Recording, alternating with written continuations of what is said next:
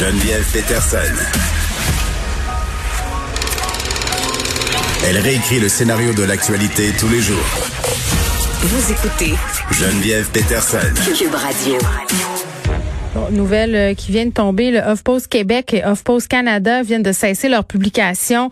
Une vingtaine de travailleurs qui sont touchés. Et dès que l'information a commencé à circuler dans différents médias, euh, le HuffPost Canada fait paraître un bref message euh, en anglais, en français sur son site web.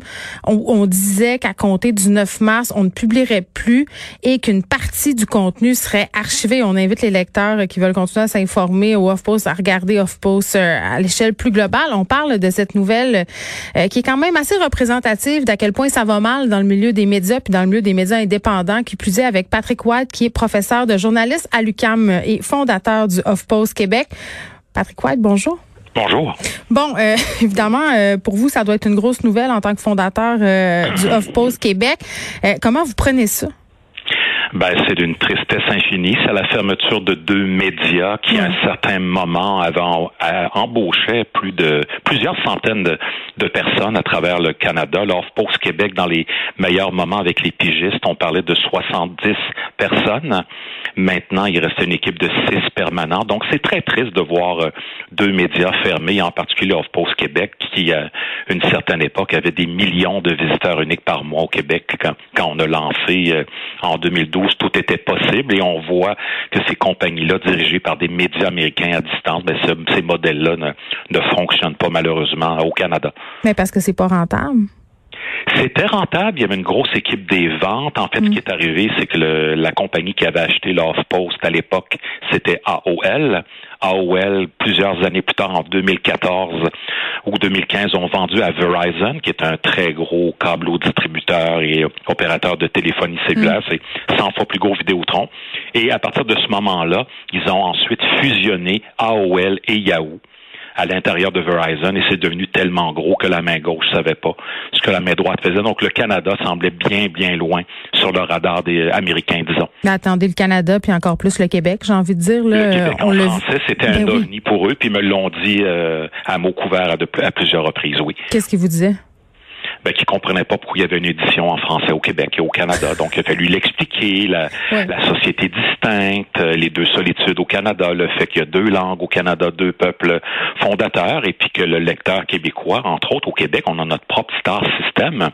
Alors, ça a été une des forces du Off-Post, également la couverture politique euh, à Québec, à Ottawa, à l'Hôtel de Ville de Montréal. Donc, on a fait des petits miracles pendant euh, presque neuf ans. Moi, j'ai quitté en 2018. Mon poste a été aboli en 2018.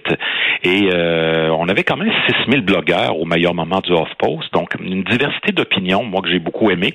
Mais, euh, mais des blogueurs, est-ce qu'ils étaient rémunérés, ces blogueurs-là? Je pense que non. Hein? Ça a été une, ça a été une, controverse euh, qui nous a collé à la peau durant ces dix années-là. Mais la fermeture de, de deux médias, c'est sûr que ça montre quand même que la crise des médias est permanente et que ça touche tout le monde à la fin de la journée. Oui, puis euh, Patrick, j'ai envie peut-être euh, parce que tu les gens, quand, quand, quand on annonce des nouvelles comme ça, euh, se disent, ben comment ça se fait donc qu'on ferme euh, ce type de médias-là? Parce qu'il me semble que on consomme les contenus, qu'on clique sur leurs articles. En plus, en temps de pandémie, à peu près tous les médias ont connu des hausses. Pourquoi les médias sont pas capables de monétiser leur contenu?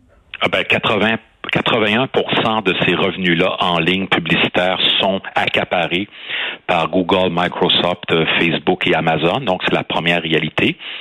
Et euh, les médias, très, très longtemps, ont sous-estimé le pouvoir de Facebook et des autres outils euh, qui étaient à leur disposition. Donc, il y a eu un glissement de la publicité des médias vers les GAFA. Là, ça s'est fait sur une dizaine d'années. Mais moi, je pense qu'on, pardonnez-moi, mais je pense qu'on s'est fait avoir à notre propre jeu parce que je sais pas si vous vous rappelez au début de Facebook, de Twitter, tout ça, tous médias confondus, là, tout le monde disait les patrons, allez, c'est là-dessus, c'est l'avenir, il faut se garrocher. Puis là, ben, on est en train de payer par où on a pêché. Ben, les médias québécois canadiens ont pris du temps avant d'embarquer dans le virage des médias sociaux. On n'a pas cru à l'Internet dans les années 90. On disait que c'était une mode. Les médias sociaux, on y croyait pas. On a commencé à y croire vers 2010-2012. Et là, le virage numérique, euh, il est très, très avancé, puis il est un petit peu trop tard. Donc, il va falloir mm. être très inventif. Et c'est clair que la fermeture du Off-Post aujourd'hui, c'est une très mauvaise nouvelle pour le Québec, pour le Canada anglais aussi. 47 euh, postes abolis oui. ou HuffPost États-Unis. La majorité des éditions internationales avaient déjà été fermées. Donc, il reste plus que la France, le Royaume-Uni, euh, les États-Unis. euh, Oui, et puis il y a Vice Québec qui s'est retiré aussi. Là, c'est un autre coup dur pour la, la diversification des points de vue. J'ai envie de dire, c'est sûr que moi, tu sais, je suis québécois, on a des grands groupes de médias qui sont traditionnels, entre guillemets, euh, mais je trouve ça triste quand même que ça soit la fin d'un autre média, entre guillemets, alternatif. Est-ce que c'est possible d'avoir ce type de média-là encore au Québec et que ça aille bien? Oui, il faut être de plus en plus spécialisé. Un, deux, un bon modèle d'affaires. Il faut faire payer pour ses contenus. Puis je dirais. Mais les gens veulent si pas est- payer. Ils veulent pas. Effectivement, 85 des gens veulent pas payer. Alors sinon, moi je dirais être spécialisé ou être hyper local, ça va être la voie de l'avenir. Hmm.